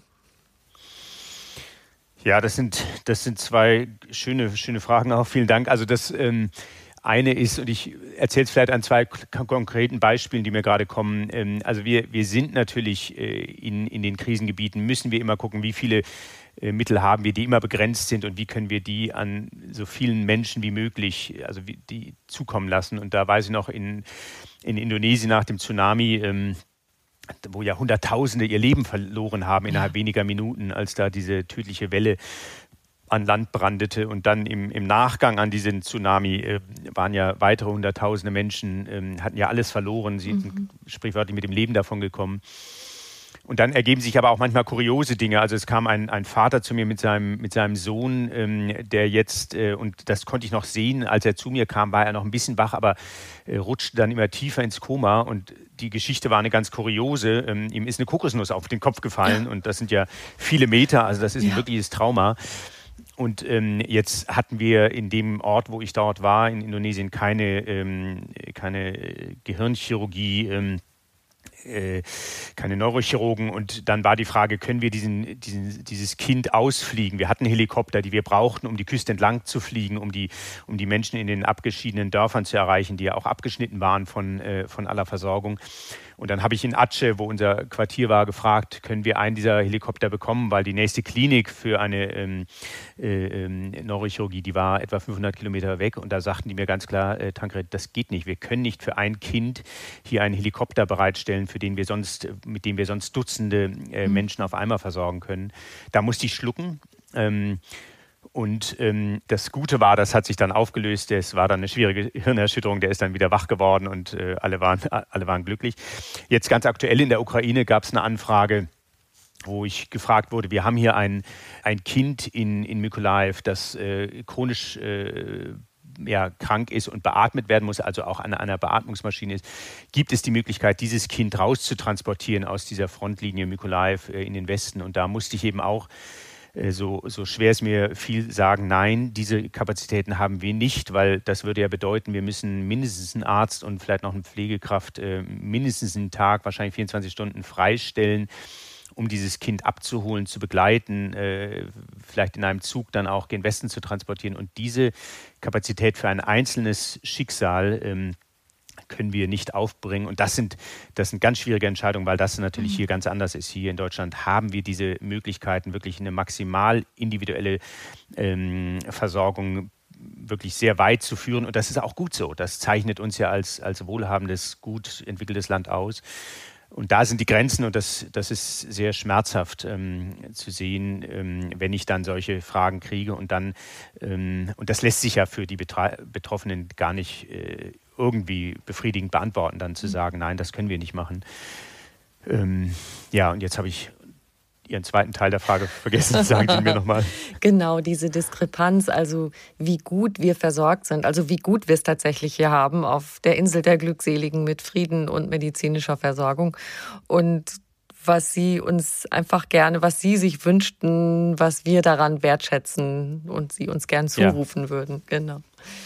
Ja, und das, äh, genau, das ähm, ist, und ich tue mir, tue mich bisschen schwer, das zu tun, weil es, es ist so, ähm, wir kennen ja alle auch die Sprüche auch noch unserer Eltern, dass wir den Teller aufessen sollen, weil äh, mhm. die, die Kinder in Afrika hungern müssen. Und ähm, also diese Vergleiche, die sind ja oft gar nicht äh, ja, möglich oder auch, auch, auch statthaft. Auf der anderen Seite, und ich glaube, das erleben wir jetzt ja auch schon nach über einem halben Jahr, äh, unglaublicher Solidarität äh, mit den Menschen in der Ukraine oder auch den über eine Million Menschen, äh, die wir hier aufgenommen haben aus diesem Land. Ähm, dass es uns tatsächlich hilft, über die Grenzen zu gucken. Es hilft mir und es hilft uns als Gesellschaft, solidarisch zu sein. Ja, es gibt ja Zehntausende äh, schöne Geschichten in Deutschland, auch nicht erst seit, seit diesem Jahr, ne, auch seit 2015, 16 schon, wo eine unglaubliche Gastfreundschaft immer wieder demonstriert wird. Und das hilft den Menschen, die betroffen sind. Aber, und das äh, vergessen wir, glaube ich, manchmal, zumindest vergessen es die, die es nicht tun, ähm, also diejenigen, die diese Solidarität aufbringen, die die merken fast immer, was das für sie auch eine Bereicherung bedeutet, mhm. wenn sie dann eben mit diesen fremden Kulturen ähm, in Kontakt kommen und wenn sie dann ihre individuelle Hilfe, wenn sie spüren, was das äh, bedeutet für die Menschen, wenn sie sehen, was sie individuell leisten können, um, um dann Menschen auf der Flucht äh, eine, eine rettende Hand zu ähm, reichen. Also insofern haben wir diese Erfahrung ja millionenfach auch in Deutschland in den letzten Jahren immer wieder gemacht. Also wir haben ja eine unglaubliche auch, auch Spendenbereitschaft in Deutschland. Also ich muss da gar nicht äh, groß, glaube ich, appellieren an irgendwas. Ähm, nur vielleicht darauf mal das Licht, ähm, den, den Scheinwerfer wenden, äh, dass wir hier in diesem Land eine unglaubliche Großzügigkeit haben eine Hilfsbereitschaft, eine Kompetenz auch mittlerweile, diesen Menschen zu helfen. Und da möchte ich einfach nur groß meinen Dank sagen. Das äh, äh, ist genau die gleiche wichtige Qualität der Hilfe, wie ich sie oder andere machen im Ausland, ist eben den Menschen auch hier zu helfen. Und insofern ähm, ja, gibt, es, gibt es millionenfache Beispiele rechts und links oder auch äh, vor den eigenen Augen jeden Tag in diesem Land. Ich finde das total schön, was Sie jetzt gesagt haben. Und das ist auch 0,0 belehrend. Genau die Nummer ist ein Teller auf, die anderen haben Hunger. Und tatsächlich ist es ja auch so, dass es einen selber total glücklich macht, wenn man was geben kann. Ne? und ich glaube, also ich glaube, Leid, und das erlebe ich immer wieder, und, und Depression, und das soll jetzt natürlich überhaupt gar kein, Depression ist ein ganz ernstes Krankheitsbild, aber was wir erleben, wenn eine Vereinzelung und Vereinsamung so stark zunimmt, dass die Menschen eben nicht mehr im sozialen Kontext agieren, das führt eben auch zu Schmerzen. Und, ähm, und das Gegenteil ist ja in, einer, in einem solidarischen Akt, wenn ich, äh, wenn ich Hilfe leiste, dass ich mich eben in einen, in einen Kontext stelle, wo ich sage, ich komme hier aus meinem Vereinzeltsein, aus meiner Einsamkeit ein Stück weit raus und äh, begebe mich in einen neuen sozialen Kontext, helfe diesen Menschen. Und das spiegelt, spiegelt sozusagen positiv auf mich zurück. Ja? Und insofern mhm. ähm, ist es diese Erfahrung, die ja wirklich so oft jetzt hier in diesem Land gemacht wird und wo, wo ja viele Menschen auch genau das berichten. Ne? Sie sagen, auf einmal hat mein Leben hier eine neue Qualität, eine neue Sinnhaftigkeit gefunden, weil ich gemerkt habe, ich kann so viel mehr, ich kann hier jemand in meiner Wohnung aufnehmen oder wenn das nicht, dann kann ich jeden Tag in eine äh, Aufnahmeeinrichtung gehen und den Menschen helfen oder ich kann Essen bringen oder ich kann Kleidung stiften. Also es gibt ja so viele Möglichkeiten, sich zu engagieren ähm, und ähm, ich glaube, diese Menschen werden immer noch viel zu wenig gewürdigt, auch in Deutschland. Also mhm. insofern kann ich gar nicht genug, um, um, um da, um dort einfach im, im Stillen zu applaudieren oder auch jetzt hier ein bisschen äh, lauter das mal ähm, Danke zu sagen an, an all die solidarischen Menschen in, in, in Deutschland. Mhm. Es gibt, glaube ich, in so ziemlich jeder Situation, in die man auf der Welt geraten kann oder in der man sein kann, manchmal was unfreiwillig Komisches, irgendwas, worüber man schallend lacht. Fällt Ihnen da was ein? Ja, also da, es gibt, es gibt so viele, also das ist auch, das, das ist manchmal schwer vermittelbar, dass es ja genauso viele humorvolle Geschichten gibt. Und äh, es gibt jetzt ein skurriles Beispiel, ich weiß gar nicht, ob das so gut ist zu erzählen, aber es kommt mir gerade und ich äh, erlaube es mir einfach mal. Wir hatten jetzt unser Büro in Kiew, ähm, das war jetzt äh, relativ zentral, aber jetzt äh, natürlich äh, versuchen wir immer auch günstigen äh, äh, Wohnraum und auch ein mhm. günstiges Office zu bekommen und das war also ein, ein einfaches, einfaches Gebäude. Und unten in dem Gebäude war so eine Wodka-Bar drin, die es äh, in, in, früheren Sowjetrepubliken oder auch in Russland sehr häufig gibt. Ähm, das sind schlimme Kaschem und da gibt es äh, neben Wodka auch kaum was anderes. Also das Essen ist äh, auch nur, um diesen Wodka irgendwie runterzuspielen. Und dann hatten wir den Witz jetzt, weil das tatsächlich sozusagen der Sicherheitsraum in unserem Office war, dass wir gesagt haben, also wenn jetzt hier äh, Bombenalarm ist in Kiew, müssen wir sofort da unten rein. ähm, und haben dann immer äh, geschielt, aber natürlich hat der erst abends aufgemacht, wenn wir eigentlich auch schon irgendwann nach 10, 12 Stunden das Office verlassen haben. Aber das war so ein, so ein Running Gag, den wir gemacht haben, dass wir gesagt haben, wenn hier Bombenalarm ist, müssen wir sofort in die Wodka-Bar äh, und da natürlich uns auch äh, sinnhaft ernähren. ja, also so gibt es dann immer auch äh, kleine und größere ähm, äh, humorvolle Momente, die ja auch wichtig sind. Ich kann mhm. ja nicht äh, Wochen und Monate lang da immer nur ernst und verbissen sein. Das, das hält ja kein Mensch aus. Mhm. Also das wäre der beste Luftschutzkeller der Welt gewesen. Genau, ich weiß nicht, ob er so gesund wäre, wenn wir da jetzt äh, Stunden und Tage lang hätten ausharren müssen, aber zumindest äh, hat, er, hat er sozusagen als mentaler Aus, äh, mentale, mentale Alternative hat er, hat er herhalten müssen. Genau, und als Arzt hätten Sie vielleicht am nächsten Tag nicht so ganz die ruhige Hand, die man eigentlich braucht. ja, genau, wobei da ist es ja, äh, die, die, die Kenner des Wodkas äh, sagen ja auch immer, der gute Wodka, der macht gar nicht äh, so schlimme Folgeschäden, zumindest Hangover Hangover. Ähm, aber gut, das, das sind äh, Sachen. Nein, nein, also das äh, ist, ist natürlich, ähm, äh, nein, es gibt, äh, es gibt unglaublich viele schöne und humorvolle Momente, ähm, die uns jeden Tag äh, begleiten. Und es ist ja auch, das ist ja schon Teil auch der, der seelischen Regeneration, dass wir uns abends dann zusammenkommen und uns Geschichten erzählen, die ja mhm. tatsächlich unglaublich sind. Und wenn wir sie uns dann erzählen im Team, dann findet darüber auch schon ein Stück weit eine Entspannung statt, äh, weil wir gemeinsam lachen können und äh, gemeinsam sagen können, ja, so eine Geschichte kann man eben auch nur in einem Projekt erleben, in einem humanitären Projekt und sie lassen sich fast gar nicht zu Hause erzählen, weil sie da gar nicht verstanden werden können, weil sie so skurril sind, dass sie äh, eben tatsächlich dann auch mhm. ähm, ja, besonders gut klappen, äh, funktionieren so ein Humor in, in der humanitären Hilfe. Herr Stübe, ich könnte Ihnen stundenlang zuhören und ich möchte es auf gar keinen Fall versäumen, wenn ich mit meinen Fragen noch nicht an etwas gerührt habe, wo Sie sagen, das muss unbedingt noch erzählt werden. Eine Top-Geschichte oder etwas, ja, was für Sie so, so, so dazugehört und jetzt noch nicht gesagt wurde. Auch wieder spontan kommt mir eine schöne Geschichte, die ähm, vielleicht beides beides berührt. Einmal ähm, die äh, humanitäre Hilfe in, in ihrer äh, existenziellen Art, aber dann auch den, den humorvollen Charakter. Und zwar vielleicht einen kleinen Ausflug in den Jemen. Ich war zweimal da, einmal mehr im Norden, äh, um Sanaa herum, die, die alte Hauptstadt, und dann in Aden im Süden. Und äh, als ich im Norden ankam, am ersten Tag gab es dann am Abend auch mit das Schlimmste, also das Schlimmste, was ja passieren kann in einer ähm, Klinik, mit der wir arbeiten, in der wir arbeiten, ist, dass sie bombardiert wird. Und mhm. das Zweitschlimmste ist, wenn innerhalb der Klinik geschossen wird. Und das tat dann tatsächlich, traf dann ein am ersten Tag, äh, als ich dort ankam. Und dann waren wir in einem Raum, wo wir vorher schon ähm, ungefähr ein Dutzend Schussverletzte ähm, behandelt haben, die nacheinander in die Klinik kamen. Und jetzt war der Eindruck, als es dann da geschossen hat, ähm, dass die Massenschießerei, die irgendwo in der Stadt war, von der wir nur die Opfer sahen, aber nicht wussten, was da passiert ist, hat sich jetzt ins Krankenhaus verschoben. Und das ist natürlich eine ganz schwierige Situation. Was mache ich da? Und ich war, und das war eben auch zum ersten Mal in meinem Leben, ähm, sprichwörtlich am Wiederbeleben eines Menschen und musste entscheiden, was machen wir? Und zwar nicht nur für mich, sondern für das gesamte Team, weil ich der erfahrenste Arzt im Raum war, musste ich entscheiden, machen wir weiter, weil klar ist, eine Wiederbelebung, die abgebrochen wird, die überlebt keiner der ähm, Wiederzubelebenden, oder machen wir weiter und setzen uns dieser Gefahr aus, mhm. ähm, vielleicht selbst Opfer zu werden in dieser Klinik. Und ähm, musste dann entscheiden innerhalb Sekunden. Natürlich kann ich da keinen Rat irgendwo erfragen, was machen wir? Äh, bleiben wir dabei oder äh, gehen wir raus und gehen in Sicherheit? Habe das dann entschieden und irgendwann klärte sich auch, ähm, was da alles passiert ist. So, und jetzt kurze, wenige Jahre später war ich in Aden, das war vor zwei Jahren und habe ähm, mit den Kolleginnen und Kollegen dort in einer sehr erfahrenen Klinik, die jeden Tag auch diese ähm, ja, groß, groß verletzten Szenarien haben, haben wir dann so ein Training gemacht, so ein Triage-Training. Mhm. Und ich habe damit begonnen, dass ich gesagt habe, also wir trainieren hier etwas, was ihr eigentlich jeden Tag macht. Ähm, und ich komme aus einem Land, wo wir das immer nur trainieren, aber es trifft selten zu, weil wir da äh, mit so ja, Großschadensfällen selten zu tun haben. Äh, und habe auch dieses Beispiel erzählt, was ich jetzt mhm. gerade berichtet habe. Und dann habe ich sie gefragt, wie würdet ihr denn entscheiden? Was hättet ihr gemacht? Und äh, natürlich ist das immer eine kollektive Entscheidung, dass entweder machen alle weiter oder alle gehen raus. Ne? Und dann sagten die so ganz ruhig und verschmitzt, naja, Tankred, wir würden dich rausschicken, äh, wir würden aber weitermachen. Ja?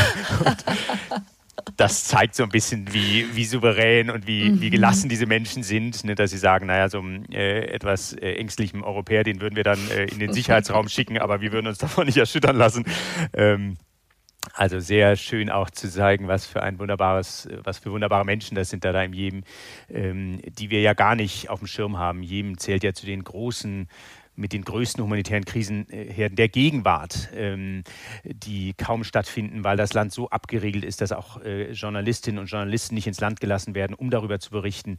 Und insofern ähm, ist es mir eben wichtig, äh, vielleicht auch als Gedanke, die Solidarität mit der Ukraine, die ist, die ist wunderbar und die sollte auch nicht weniger werden, aber sie sollte nebenher, und das ist eine, eine Überforderung, die ich damit natürlich auch ausspreche, sie sollte eben auch die anderen Krisengebiete nicht vergessen lassen, die im Moment ähm, so dringend unseren, unseren Blick über die Grenzen brauchen.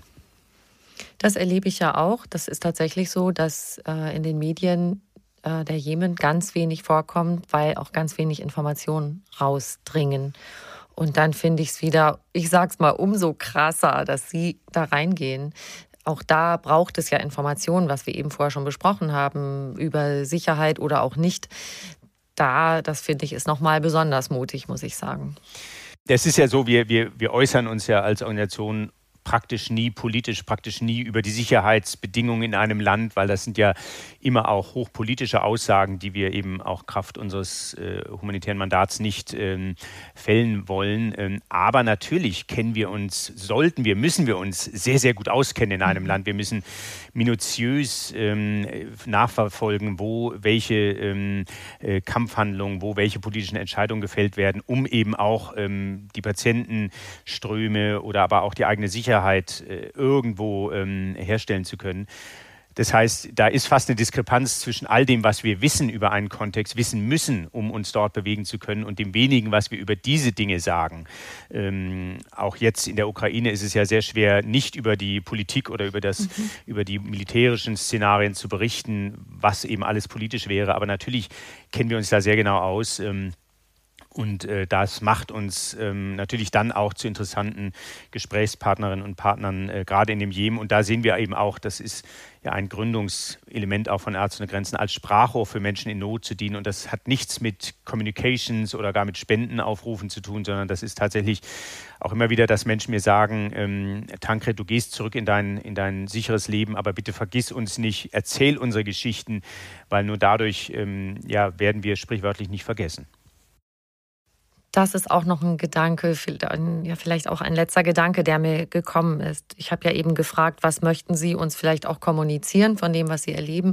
Und genau das, dass Sie auch ja, so, ein, so ein Bindeglied vielleicht sind, ja, zwischen dem, was da in diesen anderen Ländern passiert und wir zum Teil nicht nachvollziehen können, zum Teil auch keine Informationen drüber haben. Ähm, wie groß ist da auch Ihr eigenes Bedürfnis, das mitzuteilen? Tun Sie das viel? Und in welchen Zusammenhängen? Also bei Freunden, Familie oder gibt es dann doch auch eine Ebene, die, ich sag mal, in Anführungszeichen politisch ist, wo Sie was mitteilen gegenüber Entscheidern? Hm. Ja, da sind wir ähm, genauso, wie Sie sagen, in dieser, in dieser Abstufung auch. Ähm, äh, sind wir natürlich auskunftswillig auch, äh, müssen dann immer gucken, können wir das, was wir alles wissen, also wo können wir wie viel davon auch berichten. Aber natürlich sind wir auch immer mit den politisch Handelnden ähm, im Austausch. Unvergesslich äh, war, obwohl es oder insofern einfacher, weil es eine rein medizinische und nicht so sehr eine politische Krise war, war ja ähm, die Ebola- äh, Epidemie im Westafrika äh, 2014, 15, 16, wo ja äh, wie nie zuvor in einer neueren medizinischen Krise wirklich äh, Hunderttausende betroffen waren, über 10.000 Menschen ja auch äh, wissentlich gestorben sind. Und wo wir äh, in Deutschland, aber auch in anderen Ländern haben wir wirklich täglich auch an die, an die hiesige Politik äh, appelliert, etwas zu tun haben auch tatsächlich mit den direkten Ministerien gesprochen, äh, auch den entsprechenden Leitungen. Und ähm, über Monate 2014 ähm, haben wir immer wieder nach diesen Gesprächen gedacht, äh, da wurde uns äh, zugehört, da wurde das verstanden. Und jetzt muss auch Hilfe aus Deutschland für die Ebola-Opfer ähm, in Westafrika mobilisiert werden. Und es passierte nichts und es passierte immer noch nichts. Und wir wurden immer fassungsloser, bis wir dann im September einen offenen Brief auch an die Bundeskanzlerin Merkel damals geschrieben haben und dann hat sie reagiert Ende September und wir haben auch telefoniert und seither, und das war spannend zu erleben, wie Politik dann auch manchmal funktioniert, dann hat sie andere wichtige Entscheider äh, in ihrem Umfeld aktiviert und dann ist tatsächlich von ihrem Schreibtisch aus, nicht nur, aber sicher auch maßgeblich durch, ähm, durch den Druck von Ärzte ohne Grenzen, äh, ist dann die Hilfe in Westafrika äh, konkret geworden. Das hat dann nochmal lange gedauert, bis sie dann wirklich auch fundamental dort ankam. Also da sehen wir schon auch, ähm, eine Not. Und auch da war es für uns so, dass, das ist ja nicht so, weil wir da jetzt einen moralischen Imperativ hatten, dass wir gesagt haben, Deutschland muss hier helfen oder andere Länder müssen helfen, sondern auf lange Monate hatten wir dort, ähm, äh, waren wir da so alleine und haben, waren so erdrückt von dieser Not. Also ein kurzes Beispiel, wir haben die Kliniken in, in Liberia, äh, Sierra Leone und Guinea waren so überfüllt von Ebola-Kranken, dass wir jede Nacht dann die Toten äh, herausgeschafft haben und konnten dann nur manchmal eine halbe Stunde, Stunde die, die Türen wieder öffnen, um, um neue schwerkranke, Ebola-Kranke einzulassen, um diese gerade frei gewordenen Betten äh, wieder zu füllen. Und es war so grausam, dieses Sterben, dem wir nichts entgegenzusetzen hatten, therapeutisch. Es gab mhm. und gibt auch immer noch keine Medikamente. Es gibt jetzt immerhin einen Impfstoff gegen Ebola, aber es war ein so grausames Sterben, äh, dass wir dort mit ansehen mussten. Und, ähm, und diese Not weiterzubringen, weiterzutragen, da konnten wir gar nicht anders. Ähm, und ja, also das, da war ich wie nie zuvor und auch danach äh, habe ich schon auch gemerkt, gut, das hat natürlich funktioniert. Das war eine, eine medizinische Krise in einem Land oder in einer Gegend, wo wir äh, sehr engagiert waren und wo, ähm, wo wir eben dann wirklich auch diese Alarmglocken versuchten, so laut zu klingeln lassen, bis mhm. dann irgendwann mal was auch passiert ist. Das zeigt im Grunde auch wieder, es kommt auf jeden Einzelnen an. Also, dass man eine Botschaft an die richtige Person bringt und auch selber in der Lage ist, diese Botschaft gut zu formulieren, zu vermitteln, wie viel das bewegen kann. Also es lohnt sich immer, was zu versuchen. Ja, dem kann ich mich sehr schön anschließen. Ähm, genau das. Und das ist ja auch, was wir eben auch besprochen haben. Es führt eben auch zu einer Sinnstiftung und auch mhm. aus einer manchmal einsamen Isolation heraus, wenn ich mich eben ähm, in meinen Fähigkeiten begreife. Und ich glaube, manchmal in Deutschland, wir fühlen uns ja oft überfordert und das stimmt oft auch, aber ich glaube, in den wesentlichen Fragen äh, sind wir manchmal auch unterfordert. Wir mhm. verhandeln uns und äh, in vielen Kla tausend Kleinigkeiten und fühlen uns da irgendwie auch gerädert und, und fremdbestimmt. Aber in den, in den wesentlichen Fragen sind wir oft vielleicht auch unterfordert und das, das kann natürlich so eine solidarische Zusammenarbeit ähm, wendet das um und auf einmal habe ich äh, eben auch als Einzelner wieder den Eindruck, ich kann hier etwas äh, mhm. Sinnhaftes tun. Herr Stöbe, ich habe am Schluss immer eine Frage an meine Gäste, die möchte ich Ihnen auch stellen. Was ist für Sie persönlich Glück? Ja, das ist eine schöne Frage, die ich ähm, mir auch immer mal stelle, wobei ich glaube, ähm, dass das Streben nach Glück, was ja auch so ein, fast so eine Floskel ist, das, das ist gar nicht vielleicht der richtige Weg, weil Glück, ich erlebe Glück als wirklich ein, ein schönes, seltenes, kurzes Nebenprodukt von gelungenen, sinnhaften Momenten. Und ich glaube, nach Glück zu streben, so sehe ich es für mich, macht keinen Sinn. Aber nach Sinnhaftigkeit in meinem Leben zu streben, das mhm. macht äh, eben dann manchmal auch glücklich. Und ähm, insofern äh, ist es, glaube ich, gut, nach, nach einer, einer individuellen Sinnhaftigkeit meines Lebens zu fragen oder nach meiner Zukunft zu fragen. Und dann bin ich beschenkt und überrascht, wenn dann Glück auch sich mal einstellt. Ähm, das wäre, glaube ich, meine, meine, meine Definition dieses eine, oder eine, eine mögliche Antwort auf Ihre Frage. Und die ist wunderschön und mit allem, was Sie uns erzählt haben, haben Sie genau das geschildert mit der Sinnhaftigkeit. Ich danke Ihnen von Herzen für dieses tolle Gespräch und wie gesagt, ich könnte Ihnen noch zwei Tage zuhören. Das war wirklich ganz toll, so einen Einblick zu bekommen. Vielen, vielen Dank dafür. Ich danke Ihnen auch.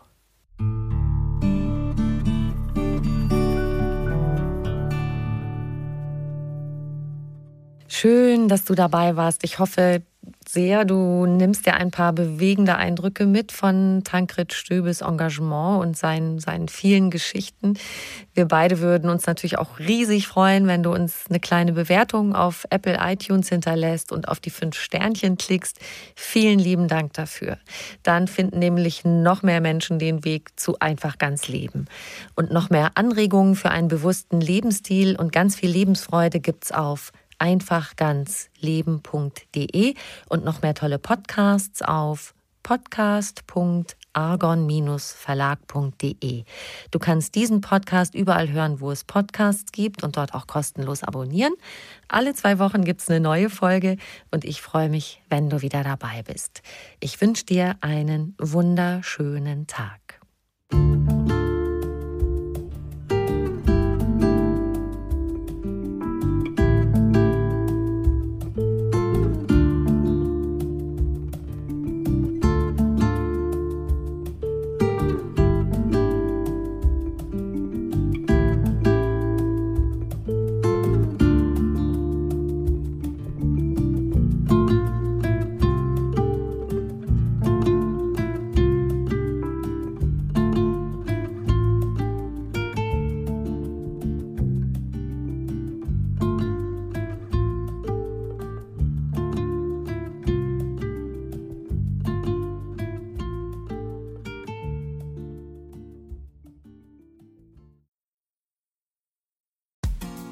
Frauenstimmen. Klagen, lachen, klüger werden. Ich bin Ildiko von Kürti, ich bin Buchautorin und Journalistin und in meinem Podcast spreche ich alle zwei Wochen mit lebensklugen und mutigen Frauen über das Loslassen und das Aufbrechen, das Verlieren, das Suchen und das Finden. Ich bin stolz darauf, wie viele wunderbare Frauen bereits bei mir zu Gast waren.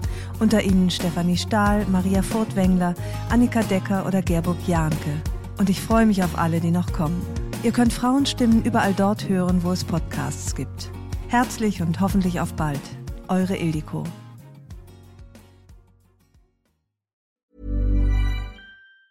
Ever catch yourself eating the same flavorless dinner three days in a row? Dreaming of something better? Well, HelloFresh is your guilt-free dream come true, baby. It's me, Kiki Palmer. Let's wake up those taste buds with hot, juicy pecan crusted chicken or garlic butter shrimp scampi. Mm. Hello Fresh. Stop dreaming of all the delicious possibilities and dig in at HelloFresh.com. Let's get this dinner party started.